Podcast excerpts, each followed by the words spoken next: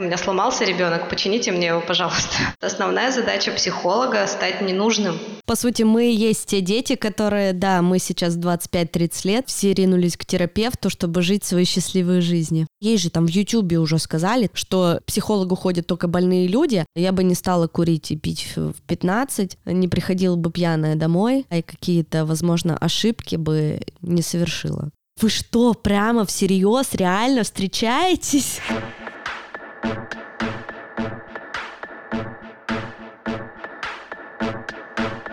Нормально же общались.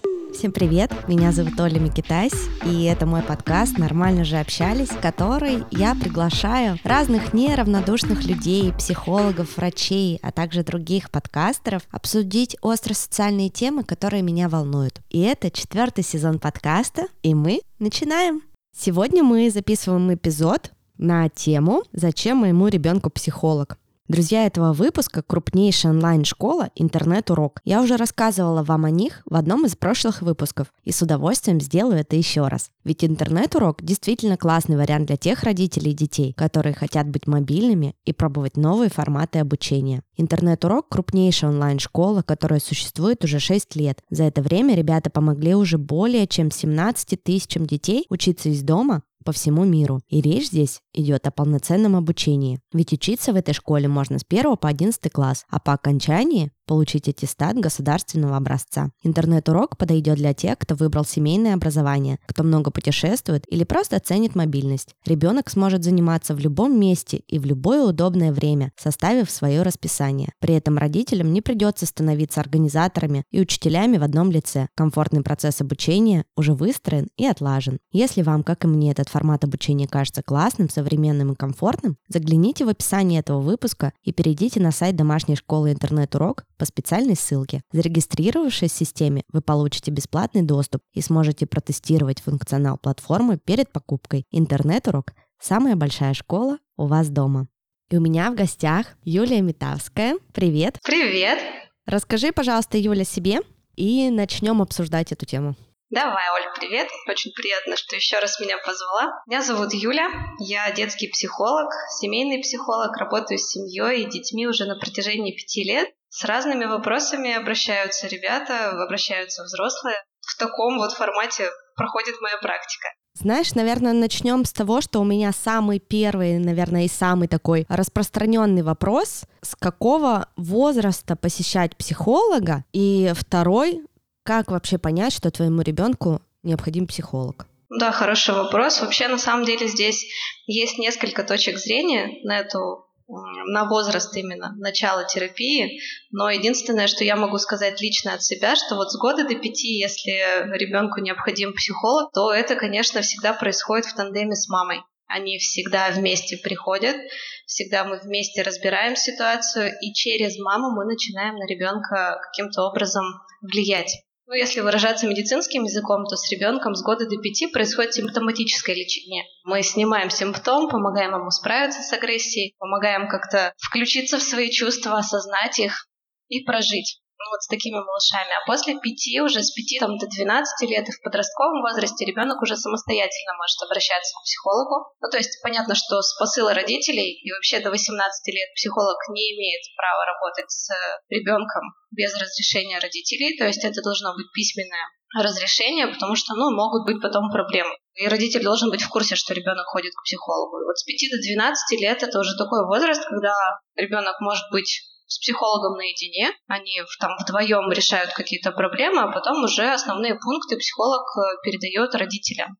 О чем была речь, то есть что мы делали, каким образом мы общались, что было выявлено, но обязательно у ребенка, ну, то есть сохраняется правило конфиденциальности. Я всегда у ребенка уточняю, ну, что я могу говорить, что я не могу говорить. И то есть, если что-то я рассказать не могу, я ни в коем случае не рассказываю, если это, конечно, не угроза там жизни и здоровью ребенка. А с какими проблемами обращаются? Ты разделила на две группы, да, с года до пяти. Давай вот с, с этой группы начнем, типа с года до пяти, для чего ребенку психолог? Как понять, что а, необходимо обратиться к терапевту, когда ребенку один, два, три года, он может даже еще не разговаривает. Ты вот упомянула агрессию, то есть это самая распространенная причина, с которой приходят родители в этом возрасте. Ну вообще да, это агрессия, это адаптация к детскому саду может быть Это может быть развод родителей. То есть даже такие малыши, они очень хорошо считывают состояние мамы и подключаются к нему. И если мама сама не может справиться со своими эмоциями, то ну, мы работаем в паре, конечно же. То есть а, приходит мама, приходит ребенок, мы снимаем симптом. С мамой там это, конечно, более глубокая работа идет. Если мама готова, у нас еще просто перекос есть такой, что ребенка просто приводят себе говорят, у меня сломался ребенок, почините мне его, пожалуйста. вот, а сами не готовы ничего делать. Вот это, ну, то есть это, наверное, основная проблема в детской психологии, что родители, не все родители готовы включаться в процесс. И это очень грустно. Которые готовы привести ребенка, но сами работать не готовы. Да, да. Основные проблемы там та же агрессия, та же ну, сложности в адаптации, сложности в общении с другими детьми. Они всегда связаны с тем, что у ребенка есть какие-то глубокие там потребность во внимании. Допустим, то, что мама сильно гиперопекающая или наоборот не дает ему достаточно внимания. И вот ты, когда Тебе привели ребенка, говорят, что он сломался. Ты понимаешь, что у него сломано, и маме начинаешь говорить, там, ну, спрашивать, а сколько вы времени проводите с ним? Сколько включенной игры, допустим, у вас в течение дня? И мама такая, ну, не знаю, там, час-два, наверное. А что это как-то влияет? И ты так, ну, вообще-то да, давайте думать что с этим делать, я бы вам советовала вот это, вот это и вот это. Ну и мама отмахивается, говорит, что я вам привела, вы специалист, давайте мне чините, я сама ничего делать не хочу, ничего делать не буду. Вот, и это такая грусть-печаль у нас, у детских психологов. Мы по этому поводу часто общаемся, что как вообще быть с родительским сопротивлением, с родительским нежеланием включаться в процесс. И как вы работаете с этим? Вообще говорят, если да, ты чувствуешь, что проблемы в ребенке, начни с себя. Есть ли смысл вообще работать с детьми? Может быть, есть смысл работать именно с э, родителями? Ну, первоначально. Первонач... Но это в любом случае в комплексе должно происходить. То есть, если мы будем работать, э, ну, там, в тандеме мама плюс малыш, а если еще папа, мама плюс малыш подключатся, то это будет гораздо быстрее и гораздо более эффективно проходить работа. С ребенком, да, мы можем работать только с ребенком. По идее, мы можем облегчить ему состояние. Вот он приходит раз в неделю ко мне, и он чувствует себя комфортно в тех условиях, в которых он у меня находится. Допустим, мы там снимаем у него тревожность, снимаем какие-то работы со страхами, проводим. Ну, зависит от запроса. Но потом-то он возвращается обратно в семью, и там может быть все очень сложно и тяжело, и то есть симптом снят, но хватает этого снятого симптома там на 3-4 на дня.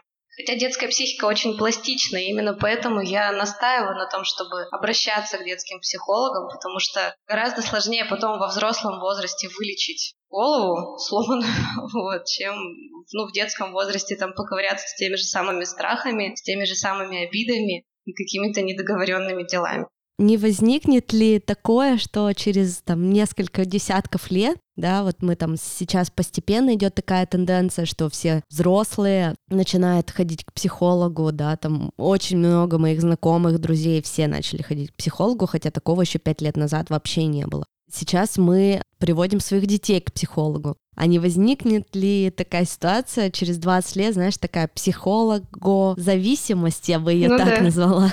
Типа, что мы без психолога уже, да, сами не можем справиться, то есть мы уже с детства, это такой наш, ну там, такой же, как терапевт, например, или такой же человек, как стоматолог, и вот он с нами всю жизнь.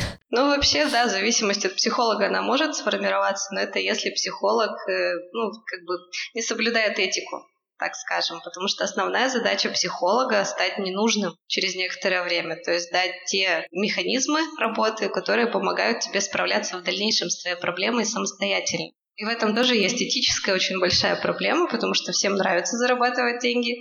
И некоторые психологи, то есть они просто не закрывают терапию, и она продолжается годами, она идет там десятилетиями, постоянно держит руку на пульсе. Как там у моего клиента дела? И клиент постоянно бегает за помощью абсолютно не самостоятельный, абсолютно вот такой, не знаю, тонущий в ледяной проруби человек.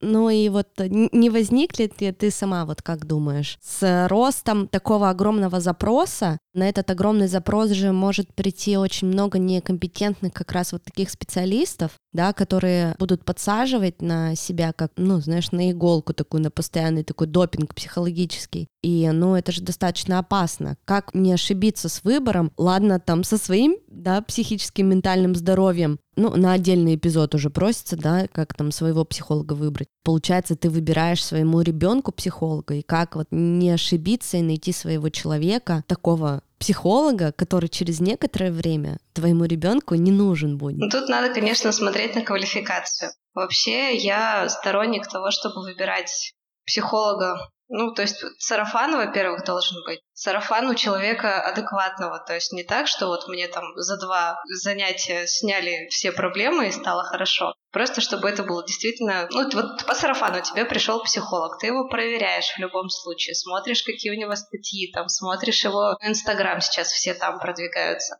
То есть общаешься с ним. В первую очередь ты, конечно, знакомишься с ним сам, как родитель. Ты приходишь, общаешься, смотришь, насколько он адекватен вообще. Обязательно спрашиваешь диплом об образовании. Обязательно спрашиваешь, в каких техниках работает человек. Ну, можно пошарить в интернете, там вообще, что с детьми делают, что можно с ними делать, и каким образом проходит вообще встреча у ребенка с психологом. А потом, когда приводит ну, когда приходит ребенок, то тогда уже, конечно, надо смотреть, как у него контакт выстраивается с психологом. Потому что вот здесь очень важно, чтобы настроился контакт. Детский психолог — это такой волшебник, это проводник между родителем и ребенком, который должен вот эту вот ниточку очень классно и очень чутко построить.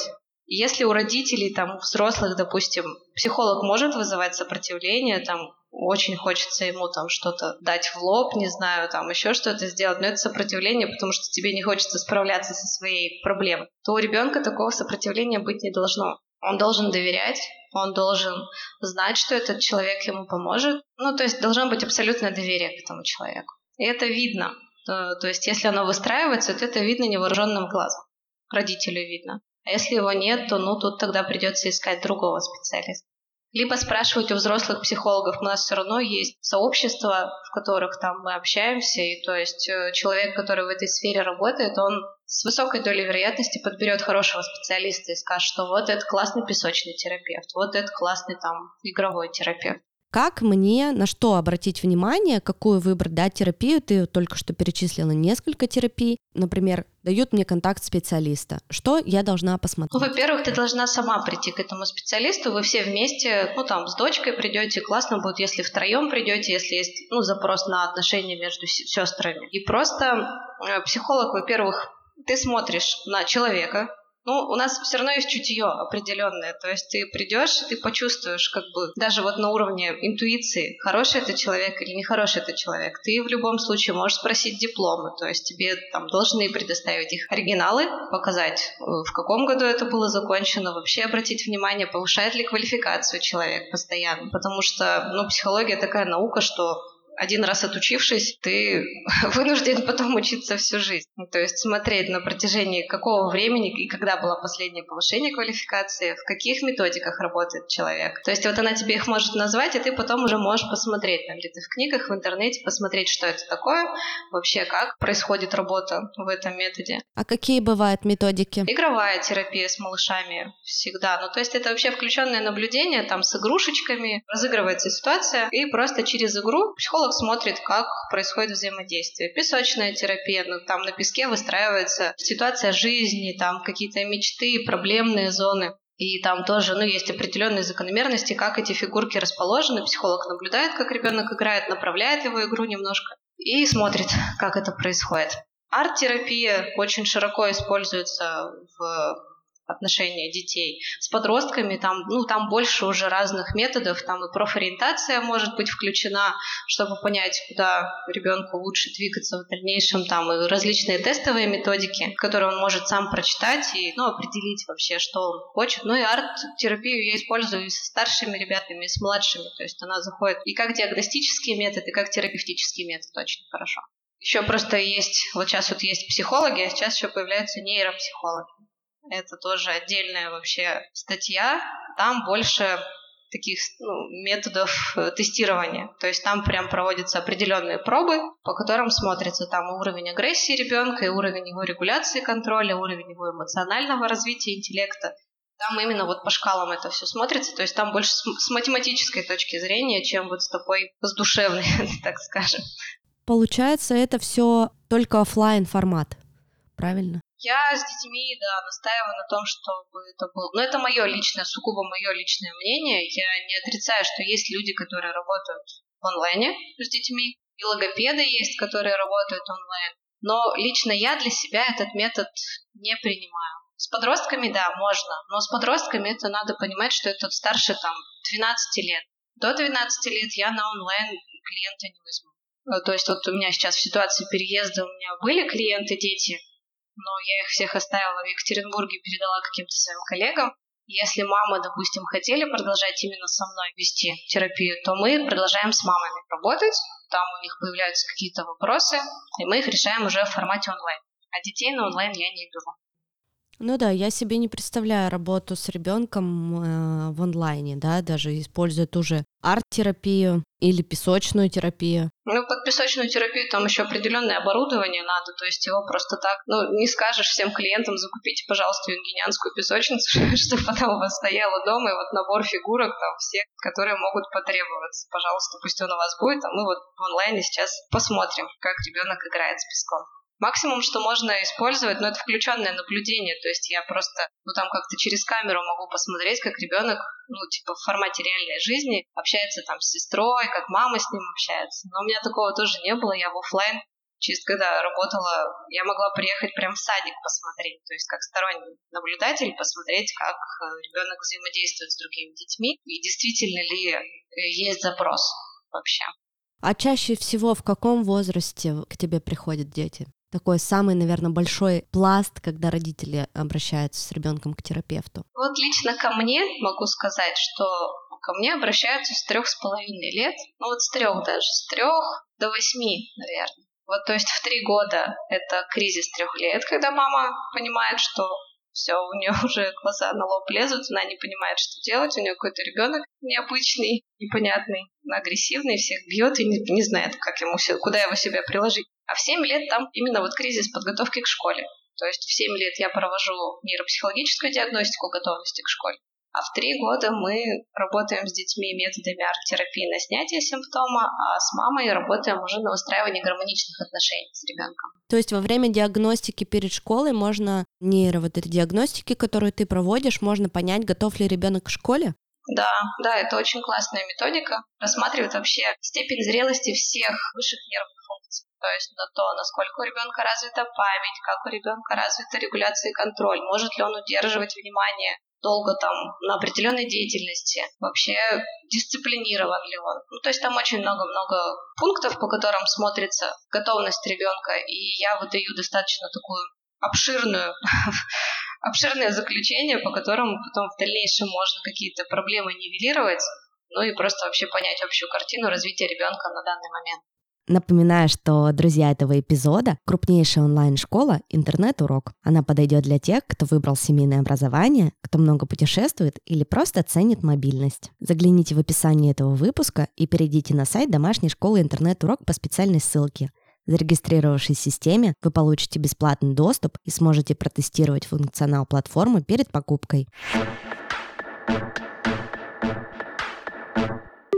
Ну, получается, значит, первый такой период — это, опять же, сепарация, да, такая 3-4 года, потом в школу следующий этап сепарации, то есть на такие какие-то ключевые яркие моменты лучше всего обратиться к психологу. Как, например, понять, что вот в моей ситуации, да, вот у нас был развод, прошло два года, я не вижу каких-то причин таких ярких, да, я даже не знаю, какие могут быть яркие причины, чтобы я поняла, что да, вот моему ребенку необходимо к терапевту, ведь он пережил достаточно сильную травму. Может быть, я ее вот так внешне не вижу, но она где-то внутри, знаешь, очень-очень-очень глубоко, и потом, знаешь, мне выстрелит, обухом по голове ударит, то есть если я не вижу каких-то видимых причин, чтобы идти к психологу. Но был вот такой яркий момент в жизни в нашей, что был развод. Как ты думаешь, все-таки стоит обратиться к специалисту? Или понаблюдать, посмотреть за ребенком и поставить, что ли, на самотек? Ну, самотеком это сложно назвать, ты же все равно наблюдаешь за своим ребенком, как он ведет себя. То есть, ну, то есть тут могут быть внешние причины, могут быть внутренние причины. Внешние причины, они там связаны вот как раз с разводом, со смертью близких, там, не знаю, со смертью питомца, с адаптацией к детскому саду.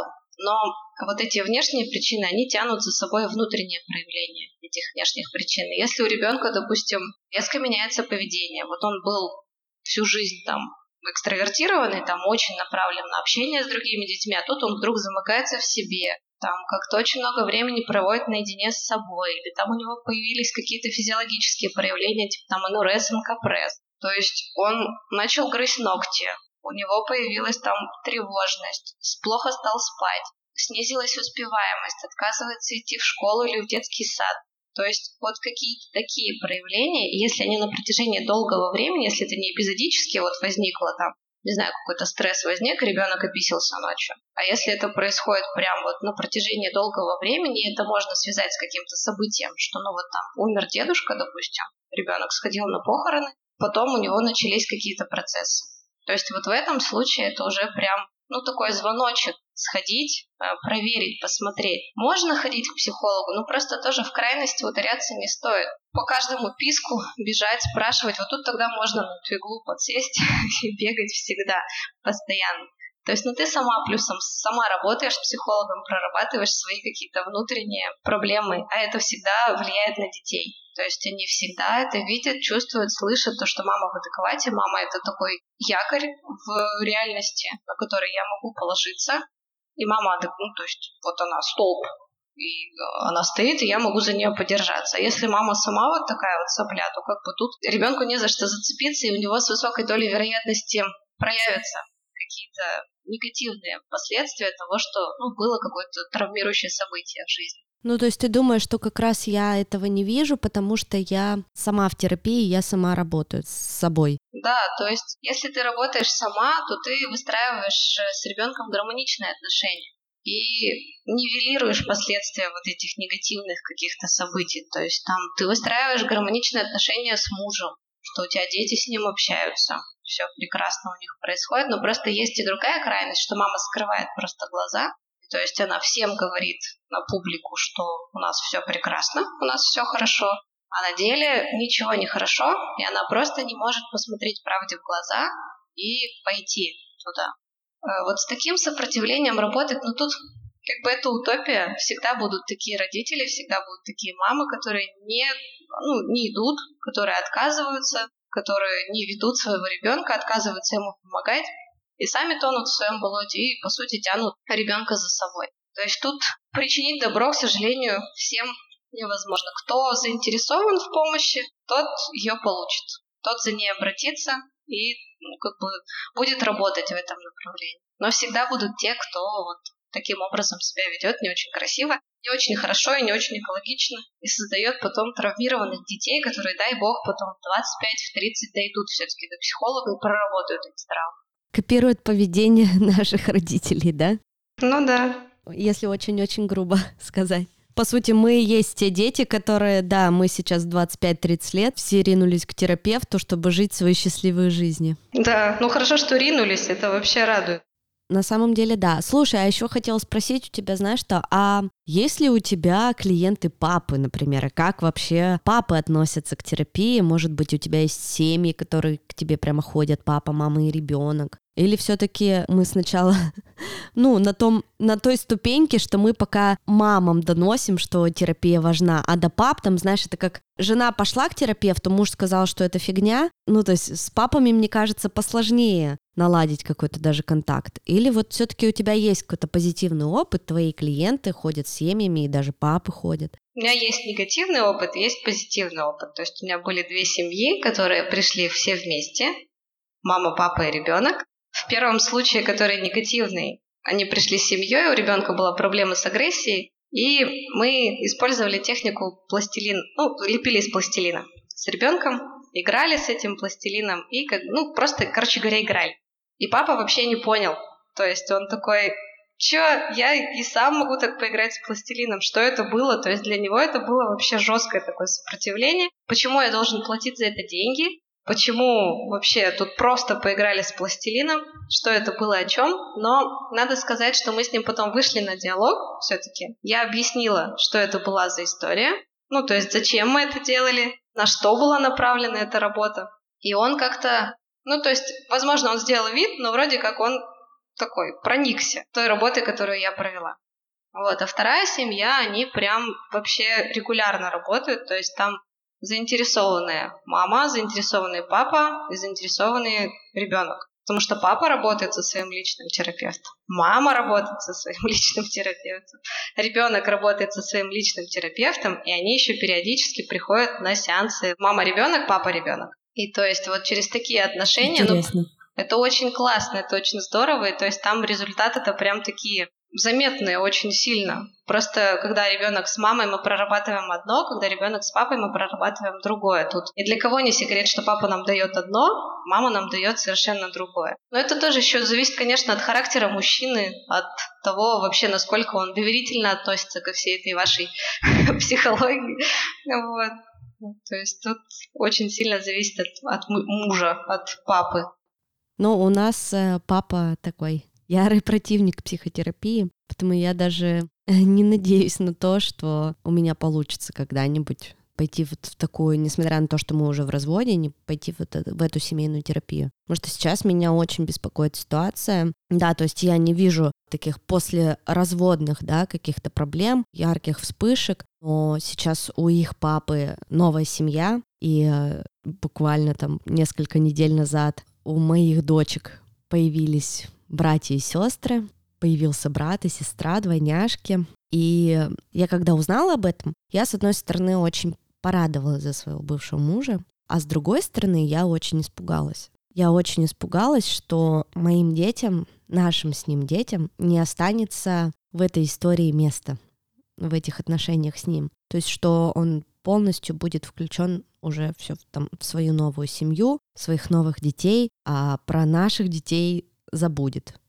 И у меня даже были мысли, связанные с переездом, но они вообще есть. И отчасти они еще подкреплялись тем, а, я там с некоторыми своими близкими подругами делилась, что мне не хочется, чтобы у моих детей было ощущение, что они стали как будто бы лишними с появлением новых детей у папы. И хочется переехать, чтобы, знаешь, как будто бы они просто живут далеко, и поэтому у папы нет времени на них, а не потому, что у папы теперь новые дети. Я очень прямо в глубине души очень сильно за это переживаю. Пока понятно, что дети родились и никакой особой мы разницы не увидели, но я чувствую, что это через пару месяцев, возможно, догонит нас. И я уже так очень внутренне переживаю. И я думаю, что именно с этим запросом, точно со старшей дочкой, я бы хотела пойти к терапевту. Ну да, такая ситуация, конечно. Но здесь это пока такой твой страх еще не осязаемый. Ну, то есть еще этого не произошло. Этого не произошло, и я, конечно же, я обсудила эту ситуацию со своим терапевтом. Конечно же, это мой страх. Это мой страх, потому что у меня так было в моей семье, но было со стороны не папы, а было со стороны мамы. То есть у меня в маминой семье родилась младшая сестра. И сейчас я, я прям чувствую, да, то есть я поняла всю эту фишку терапии, даже мне мой терапевт говорит, мы когда на сессии с ней разговариваем, она говорит, ты сама задаешь себе вопрос, и ты сама тут же на него отвечаешь, раскручиваешь эту тему, и говорит, и ты видишь, и то есть моя главная фишка в том, чтобы я стала тебе не нужна, чтобы я научила тебя думать, мыслить, чувствовать, задавать вопрос, что ты чувствуешь, какие эмоции ты испытываешь, говорит, и ты прям очень круто продвинулась в этом. И вот даже сейчас я чувствую, что я разговариваю с тобой, и я уже сама это, знаешь, раскручиваю. Ну, это потому, что вот у меня так было в семье. Да, и я, знаешь, у меня еще какой вопрос, что а если ребенок, э, ты ему говоришь, ну, давай пойдем к психологу, он говорит, нет, я не пойду к психологу. То есть как подготовить ребенка к тому, что мы идем к психологу, как ему объяснить, что психолог, он не причинит тебе вреда, он не сделает тебе плохо, это не классический, да, врач в его понимании, там никаких уколов, например, не будет. И тут недавно моя дочка просто старшая кинула такую фразу, вот ей 9 лет, она, конечно, там смотрит YouTube, и вот вся такая продвинутая, она уже все знает про ЛГБТ, про небинарных личностей, в общем, все она уже во всем в теме. Ну и в теме психолога тоже, то есть я ей говорю, вот у меня завтра сеанс у моего психотерапевта. И такая удочку, знаешь, закидываю и спрашиваю, а хочешь, мы с тобой тоже пойдем к психологу? А она мне говорит, да не пойду я к психологу, я что, больная? Угу. Я говорю, а с чего ты взяла, что ты больная? Она говорит, ну, в Ютубе сказали, что кто ходит к психологу, тот больной. То есть, понимаешь, и я такая, я растерялась, я не знала, что ей сказать. То есть, и как мне сейчас да, ей же там в Ютубе уже сказали, блогер или кто там, я не знаю, что психологу ходят только больные люди, а мне как маме, как ей донести, что это нормально, это нормально, если мы пойдем с тобой к психологу. Это, ты, это не значит, что ты больна. Какими словами, я не знаю, может быть, действиями должен оперировать родитель, когда ребенок вот в этом возрасте 9, 10, там 11, 12 лет, когда на него очень социум влияет, да, тебе тоже это знакомо, потому что у нас с тобой дочки ровесница, возможно, ты тоже с таким сталкивался, не знаю. Но, в общем, такой вот вопрос длинный. У меня, у дочки нет такого сопротивления, потому что она видит моих клиентов, но она просто как бы дочь психолога, поэтому она знает, что я, да, что я не совсем с шизиками работаю, что я, у нее есть четкое разделение психиатр и психолог, к счастью. И вот это тоже своему ребенку важно разделить, что, ну, да, есть специалисты, которые работают с психически больными людьми, и они очень важны, они очень нужны, они очень помогают. И их называют психиатр психиатру мы с тобой не пойдем, потому что у тебя нет потребности. А есть психологи, которые помогают решить э, вопросы. Вообще у нас нет культуры хождения к психологу пока что, вот она только формируется. И как бы вот эта мысль о том, что что, псих что ли к психологу пошел, она еще до сих пор сидит прочно в головах. И ее оттуда искоренить, ну, можно только своим личным примером, тем, что ты, то есть, ну, доверительно относишься к этим людям. Потому что, как правило, мама идет к психологу уже вот в такой точке кипения. Она не справляется, допустим. Ей кажется, что она плохая мама. Ну, то есть это если еще совсем там с малышами или с подростками, допустим. И она хочет отвести вот как раз с этой целью, что почините мне его. Она испытывает раздражение на своего ребенка. То есть он мне не нравится, вот возьмите его, пожалуйста, вы умеете, почините. И это напряжение, оно передается ребенку. И он чувствует, что его хотят куда-то сдать, какому-то человеку, который сейчас будет там препарировать его, грубо говоря. В таком случае, если есть вот это вот напряжение, если очень острая ситуация, я всегда советую маме сначала самой сходить чтобы она смогла проработать свои чувства, чтобы она смогла в них себе признаться, что меня раздражает, там, я напряжена, я хочу, чтобы его изменили, мне не нравится. И как только вот этот вот градус снижается, но у меня просто несколько раз так было. С подростками очень сложно их вообще затащить да, к психологу, потому что они не понимают, зачем это надо. У них там вплоть до того, что можно эти деньги потратить мне, не знаю, на новую игру на плойку. там, то есть, ну вот какие-то такие истории. И как только у мамы снижается градус вот этот, а она уже спокойно может выйти на диалог и сказать, что, ну, вот подключиться к ребенку, встать на одну лесенку с ним и сказать, ну ты же видишь, что мы не справляемся. Я тебя прошу о помощи. Давай попробуем. Выбор остается за тобой. Не так, что авторитарно мы с тобой идем и все. Мы даем ему выбор ребенку, и он сам принимает решение, идти или нет. Вот. И еще очень, ну то есть так как дети у нас сейчас там все сидят в инстаграмах, в ютубах там и так далее, можно прям показать инстаграм психолога. Подросток с большим трудом пойдет какой-нибудь бабульке, красотульке, которая там, ну, вся в очках, ну, вся такая с большим опытом. То есть он, он с гораздо большей долей вероятности пойдет к молодой продвинутой психологине, которая, как ему кажется, с ним на одной волне. Если мы покажем, допустим, Инстаграм, покажем какой-то сайт этого психолога, чтобы ребенок сам изучил, уровень доверия будет больше у ребенка. Но еще у меня есть такая фишка, я подростков беру на WhatsApp сопровождение. Мы с ними не встречаемся, ну там какое-то время мы с ними пообщаемся, там раза два, вот у меня есть одна девочка такая, мы с ней два или три раза виделись, потом у нее случился откат, когда мы дошли до момента, вот, ну то есть я нащупала, она поняла, что она очень уязвима, и она закрылась и ушла, и перестала ходить. Мы продолжили работать с мамой,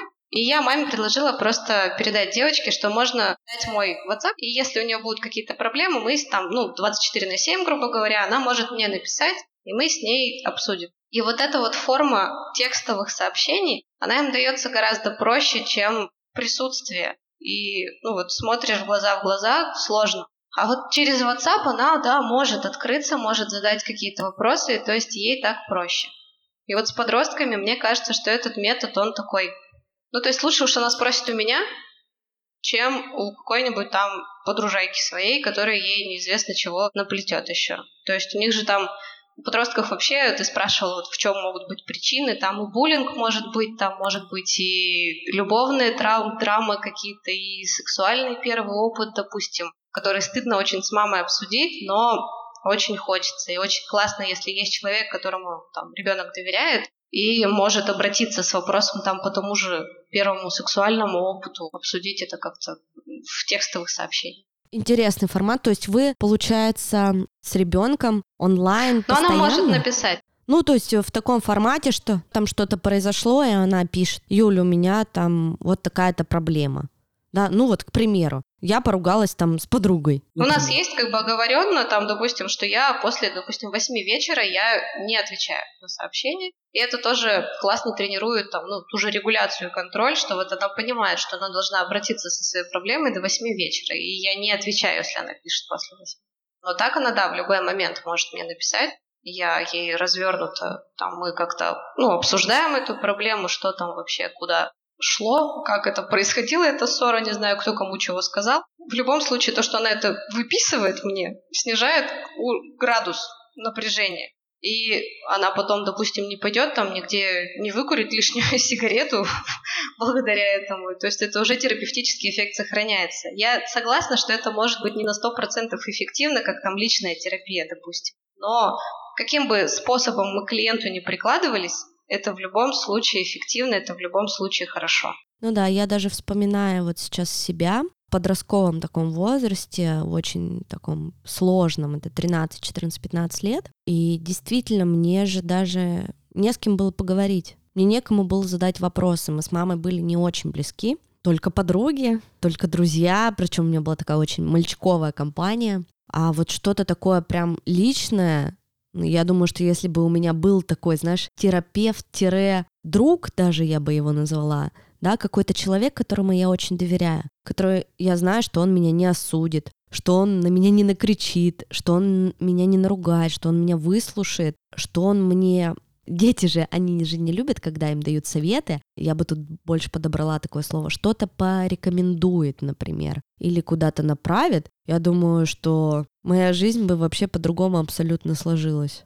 Я бы не стала курить и пить в 15, не приходила бы пьяная домой, а какие-то, возможно, ошибки бы не совершила, которые совершила тогда в подростковом возрасте. Когда элементарно просто не было человека рядом. Но некоторым, конечно, в жизни везет очень сильно, и рядом с ними очень, очень понимающие, принимающие взрослые. Это я стараюсь быть таким как раз взрослым для своих детей, да, чтобы им было не страшно, не больно приходить ко мне с какими-то вопросами. Но я прям задумываюсь о том, что все-таки нужен моим детям психотерапевт. Для младшей дочки, я думаю, то есть по младшей дочке у меня как-то вообще, знаешь, нет такого запроса. Ну, то есть я почему-то за нее совсем не переживаю. То есть, мне кажется, у старшей дочки такой вот возраст 9-10 лет, он такой более тонкий, более чувственный, а 4-5 лет он еще на каком-то другом уровне, она причем очень такая, знаешь, э, позитивная, у нас как такового сильно кризиса не было трех лет, возможно, потому что я к этому уже по-другому относилась, а возможно, она просто такой ребенок супер спокойный, супер позитивный, всегда всем довольный, я все-таки думаю о том, что мне нужен будет терапевт для старшей дочки, потому что иногда я вижу вот это вот недопонимание, которое между нами возникает. Я делилась об этом в эпизоде «Как разговаривать с подростками». У нас было три разных мнения наших подростковых. Одна недавно моя знакомая сказала, у нас в семье психолог есть у всех, кроме кота. Скоро и до этого дойдем. Сейчас уже тенденция зоопсихологии началась. Так что да, но там не самих котов лечат, там лечат хозяев, как с ними лучше общаться. Э, с, ну, с собаками, с кошками, как им обеспечить комфортные условия. Ну, по сути, в детской родительской терапии, ну, в детской терапии тоже же говорят, да, там, начните да. вот с родителя. Сейчас у меня как у мамы свободной, без э, мужа, только-только начинают зарождаться новые отношения, и я сама работала с терапевтом к тому, чтобы быть готовой к ним. И сейчас я думаю, что будет следующая ступенька, чтобы детей подготовить к тому, что кто-то еще появится в семье новый человек. Вот был ли у тебя такой опыт подготовки ребенка с помощью терапии к новому члену семьи в виде я даже не знаю, как правильно назвать такого человека. Мне не очень нравится слово отчим, мне, наверное, больше нравится слово друг. Второй папа. ну да. Вот, второй папа я тоже к этому, знаешь, так не, не очень на самом деле отношусь к словосочетанию. Так как сама, опять же, тоже была в этой ситуации, когда у меня был один родной папа, он был жив-здоров, и мы с ним прекрасно общались, и был отчим, которого я тоже называла папой. Ну, то есть я говорила всем, у меня два папы. Сейчас я понимаю, что, ну, когда я была маленькая, сейчас я понимаю, что это ну, какая-то ненормальная история. И я бы не хотела, чтобы дети называли моего партнера. Расскажи про это. У меня был, да, такой опыт, собственный опыт. Вообще этот феномен, у него даже есть название в психологии, это называется лоскутные семьи. То есть это вот как бы семья, которая складывается из нескольких лоскутков. То есть там есть муж с новыми детьми, бывший, есть ты со своим новым партнером. Но у меня этот опыт уже пройденный этап, то есть я в разводе тоже, мы развелись, когда дочке было два с половиной года, по-моему, ну то есть там, господи, пусть будет два с половиной, потому что там непонятно в какой момент это произошло, вот.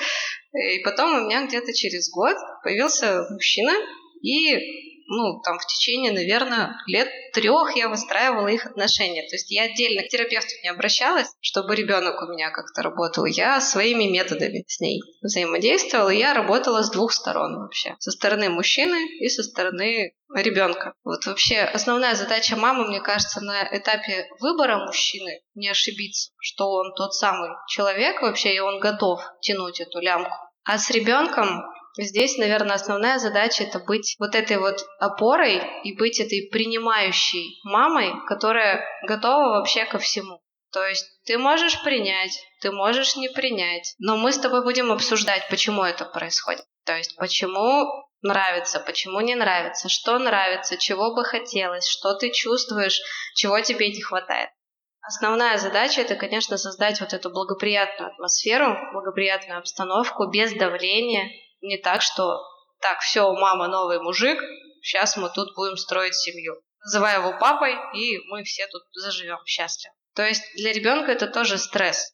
Блин, какой-то левый мужик пришел на место моего любимого папы, я вообще не понимаю, откуда он тут взялся и зачем он здесь нужен. На тот момент Алиске было три с половиной, мы с ней очень много разговаривали на эту тему, мы рисовали, я постоянно проводила методику вот рисунок семьи, мы с ней смотрели, то есть где она себя вообще рисует, как она себя позиционирует вот на этом листочке, допустим. Настаивать то, что там папой называть у меня тоже никогда не было, она его папой не называет, то есть только если, ну, там, подружкам она рассказывает о нем, она, да, говорит, ну, чтобы не объяснять просто лишний раз, кто это такой, зачем он нужен тут, вот и так далее. И то есть и у Влада тоже не совсем легко и просто проходила эта адаптация к ребенку.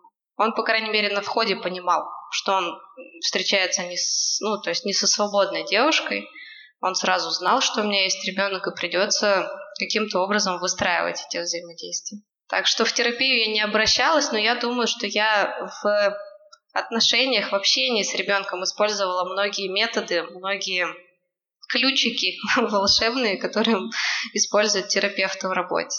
Если бы были какие-то трудности, прям серьезные, с сопротивлением, там, допустим, прям вот с жестким отталкиванием партнера, я бы, наверное, обратилась к психологу и подняла бы вопрос над тем, как, как смягчить их взаимодействие. Для меня, наверное, это самый, самый мой большой страх, если отношения с новым партнером у детей не сложатся. То есть это тот запрос, с которым я пришла к своему терапевту, самый такой основной, самый базисный, именно потому, что у меня был очень отрицательный опыт, да, в моей семье, когда у меня был авторитарный отчим, да, я уже упомянула, что мне нужно было называть его папой, когда была мама, получается, под ним, мы очень долго разбирали ситуацию, и что вот мои вот эти вот обиды доставали изнутри, что у меня огромная обида на маму, что она всегда выбирала его сторону. И я прямо работала, работала, работала над этим, и до сих пор над этим работаю. Вот, вот с этой обидой. И, конечно, и мне сейчас при выстраивании моих новых отношений у меня все время, знаешь, это на подкорке где-то лежит, что партнер есть, там партнер классный, все хорошо, и я этот э, балансирую, то есть мне нужно удерживать вот этот э, балансборд, чтобы не перекашивать ни в какую сторону. С другой стороны, показывать, что мы вроде как бы авторитет в семье, да, мы взрослые, мы тут принимаем решения, а с другой стороны, учитывать мнение ребенка и что оно очень важно, и что мы к ней прислушиваемся, и чтобы у нее не было ощущения, как у меня в детстве, что мама всегда выбирает сторону отчима, а меня типа вообще ни во что не ставит. Да, я прямо работала, работала с этим последние вот два месяца, не так давно, я еще даже не рассказывала нигде про это, что появился в моей жизни такой человек, очень-очень неожиданно это все случилось, что мы через буквально ну, мы были знакомы полгода, но вот отношения как-то быстро закрутились там за две недели, и через две недели он предложил мне поехать вместе с семьей, вместе с девочками вчетвером в Калининград. Вот недавно в сентябре я ездила в эту поездку, мы были вчетвером, но мне было очень страшно. Мне было просто невероятно. Я туда ехала с чувством внутренней огромной тревоги, как мы будем жить, как мы будем коммуницировать. Человек, э, ну, во-первых, младше меня, а во-вторых, он вообще никогда не жил с детьми, не общался с детьми, вообще никак с ними не коммуницировал. У него нет братьев, сестер младших. Ну, в общем, вообще детей в его жизни никогда не было. Но, с другой стороны, он же сам это предложил, значит, он тоже должен понимать, на что он идет. И я, конечно, ему обо всех этих страхах рассказывала. Но детям позиционировала наши отношения как дружеские. Ну, то есть мы хорошие, близкие друзья, поэтому мы едем вчетвером. Но уже через день нашей поездки я поняла, что мне приходится притворяться. Мне приходится как будто бы обманывать моих детей. То есть это, знаешь, дети убежали вперед, и он, например, меня обнимает. А если дети резко повернулись, то он меня не обнимает. Да, и ты понимаешь, я к концу дня, вот то есть мы так день провели, я к концу дня почувствовала, что я не смогу так пять дней все прожить, и мне очень будет некомфортно, и у меня такое чувство, что и детей своих обманываю, и просто я не получаю от этого удовольствия. И я к нему подошла и сказала, говорю, ты знаешь, я бы хотела сказать Ане, поделиться с ней, что между нами есть отношения. И он такой, ну ладно, давай расскажем. И ты знаешь, я сказала Ане, ну вот так и так, мы нравимся друг другу, мы решили встречаться. Она такая, посмотрела на меня, говорит, ну ладно, хорошо. Я там ходила, голову ломала, переживала. Такая, ну ладно, хорошо. Я говорю, ну он же тебе нравится? То есть изначально у нас все равно была какая-то небольшая история, что у них была какая-то дружеская коммуникация. Она такая, да, да, он мне нравится. И все, после этого я достаточно, ну так, расслабилась, да, мне стало спокойно. А, мы там где-то могли пойти держаться за руку, где-то она нас фотографировала, мы могли обняться. Но понятно, что я тоже там, знаешь, палку не перегибала, и я не та мама, которая будет, Аня, сфотографируй, как мы целуемся. Как такого не было. Я это, я это не очень, если честно, поддерживаю. Но какой-то вот этот вот первый контакт, да, то, что вот мы нравимся друг другу, что мы проявляем друг другу симпатию, что мы можем где-то обняться, где-то взяться за руки, и она восприняла это очень с таким, на позитивной такой ноте. И потом в конце, когда мы уже прилетели домой, он живет в другом городе, она сказала, что она даже по нему скучает. Вот, она спросила, когда он приедет. Она говорит, я прям по нему скучаю. Тут он прислал мне цветы. И она такая, вы что, прямо всерьез, реально встречаетесь? Вот, ну то есть она такая очень-очень прям позитивно к нему относится. И, конечно, меня это очень сильно радует и расслабляет изнутри. Мне стало спокойно, потому что у меня, конечно, был по этому поводу очень большой страх. И я вижу, что дальше будет лучше. То есть главное вот этот вот какой-то вайп мы поймали, вот этот первый, да, что все друг другу нравятся и всем друг с другом комфортно. И дальше уже, наверное, будет очень интересно, я думаю. Ну, то, что интересно будет, это точно. Сейчас это потихоньку, да, раскручивать надо. Ну, потом дальше, там, еще не знаю, жить вместе. У меня вот это вот был главный затык, как начать жить вместе. То есть да. вообще объяснить, как это произошло, но как-то выслуга лет, в общем, сработала, что мы ну, достаточно гармонично все это устроили. Сейчас у нас новый этап. Мы в ожидании второго ребенка, а это будет как бы типа наш ребенок. И у Алисы, мне кажется, тоже могут возникнуть какие-то вопросы и трудности вообще. Ну, еще это выпадет как раз на самый дурацкий возраст. А кто здесь любимый, а кто здесь нелюбимый. Вот, и это тоже будет интересно, как ты выразилась. Это мне очень знакомо, это тоже вот моя такая самая, ну, я уже упоминала, одна из таких самых больных тем, это э, взаимоотношения с сестрой из э, другого брака. И я думаю, что какие бы в нашей жизни и вообще в жизни наших детей происходят кучу разных событий, и будет здорово, если мы будем им помогать, где-то направлять, где-то рекомендовать, не давить, да, очень мягко, бережно относиться к ним, и они нам будут платить тем же. Да, да. Ну, вообще очень важно самим верить в то, что психолог — это добро, то, что это тот человек, который может помочь, и нет ничего постыдного в том, чтобы к нему обратиться. Вот, и если, мне кажется, у мамы будет внутри такая уверенность, то и у ребенка эта уверенность внутри появится через некоторое время, а когда он почувствует результаты от работы, и мама почувствует результаты от работы, потому что это очень видно и с малышами, и с подростками, если ребенок приходит в терапию, то результаты не заставляют себя долго ждать. И я очень надеюсь, что следующее поколение уже не будет говорить о том, что что я больной, что ли, к психологу ходить. Да, да, да. Верим и скрестим пальчики, что мы растим счастливое поколение людей, которые живут и наслаждаются жизнью и живут в кайф. Спасибо, Юль, тебе большое. Тебе спасибо большое. Да, мне очень понравился этот эпизод. Я надеюсь, что он был полезен для наших слушателей. Подписывайтесь на подкаст на Apple подкастах, Яндекс Музыки, Castbox и других альтернативных площадках. Ссылку на Юлю Метаску я оставлю в описании к этому эпизоду, а также на партнеров этого выпуска школу интернет-урок. У меня есть еще один подкаст, который называется «Сложно не сказать» с историями больших и маленьких трагедий сильных женщин. Подписывайтесь на него также на всех альтернативных площадках. На Apple можно оставить комментарии и поставить звезды к этому выпуску. Не забывайте, комментарии очень важны для того, чтобы подкаст послушал как можно больше людей. Спасибо большое. Юль, пока.